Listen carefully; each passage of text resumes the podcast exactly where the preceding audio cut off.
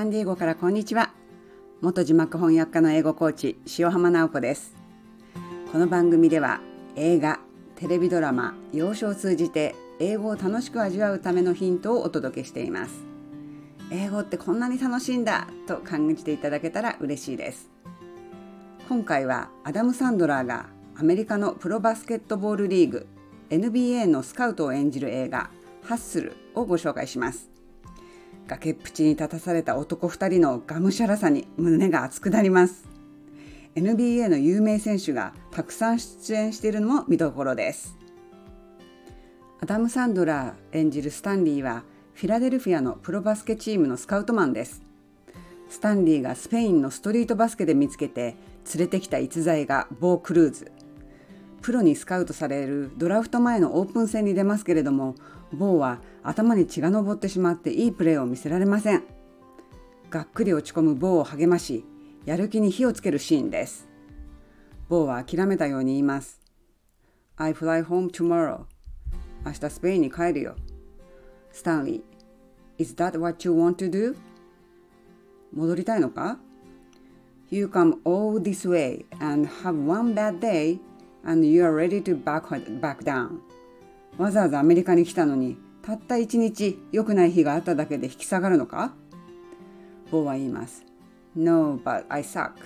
そうじゃないけど俺はダメだ。スタンリーは言います。Do you love this game? バスケは好きか？I mean, love it with your whole heart? 心の底から愛してるか？Because if you don't, let's not even bother. もし愛してないならさっさと帰れ。Let's not open that door. They are gonna slam it right in our face. ドア開けるのはやめよう。目の前でピシャリと閉められるだけだ。I love this game. I live this game. 俺はバスケが好きだ。バスケに生きてる。And there's 1000 other guys waiting in the wings who are obsessed with this game. バスケのことしか考えてない奴らが1000人は控えてるんだぞ。Obsession is gonna beat talent every time. 心の底からバスケを愛するっていう気持ちが才能より大事だ。You've got all the talent in the world, but are you obsessed? お前には飛び抜けた才能がある。でも心の底からバスケをやりたいと思ってるか ?Is it all you ever think about? バスケのこと以外は何も考えられないくらいに Let's face it, it's you against you out there. いいか、お前の敵はお前だ。When you walk on that court, you have to think, I'm the best guy out there. コートの上では自分が一番だと思わなきゃいけない。I don't care if LeBron's playing. ルブロンがコートに立って気にしないってな気持ちが必要だ。So let me ask you again. Do you love this game?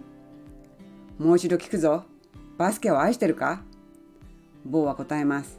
Yes. スタンリーは言います。Is there a newborn kitten purring in here right now? 子猫がゴロゴロの喉を鳴らしてるみたいだぞ。I couldn't hear you. 聞こえない。Do you want to be in the NBA? NBA に入りたいかボーは言います。Yes! スタンリーは言います。Let's make that happen.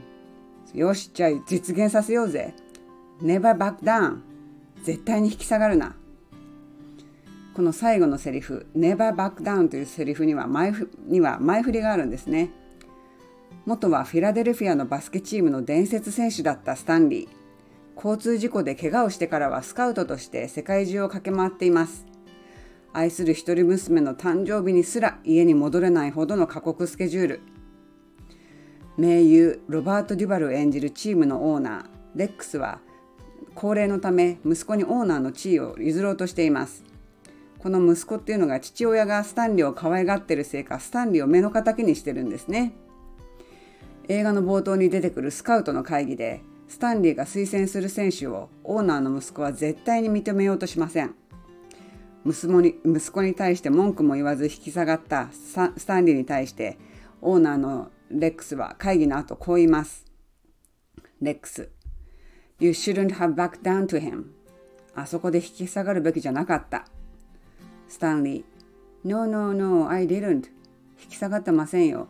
I didn't back down. I was just trying to save everybody some time. みんなの時間を無駄無駄にしたくないと思ってちょっと中略しますが、スタンリーはこう言います。Rex, you're right. I should have pushed back more. そうですね。あなたの言う通りです。もっと押し返すべきでした。粘るべきでしたってことがですね。で、この会話の後、レックスは、あ、オーナーのレックスはスタンリーを助監督に抜擢するんですね。あ、これで娘の誕生日にも一緒に過ごせると思っていた矢先に、レックスが亡くなってしまいます。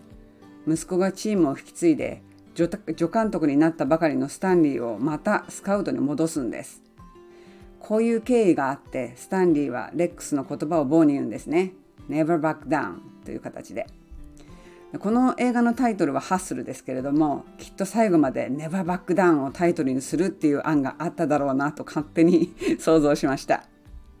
ね、辛い状況にある人を励ましたり元気づける言葉が英語でも言えるようになりたいなと私はいつも思っています。こういうことが言えるようになりたいなと意識しながら映画のね英語字幕を見てみるのも楽しいものです。このオーナー役のねを演じているロバート・デュバルは「アラバマ物語」現代は「トゥー・キラー・モッキンバード」ですけれどもこの「アラバマ物語」で映画デビューをした人です。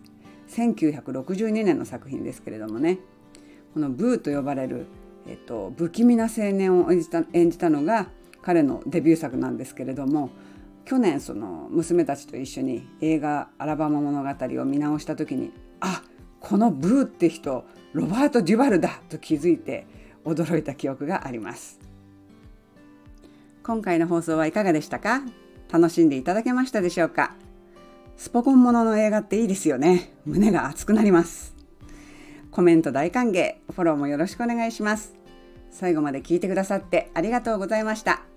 Have a wonderful day!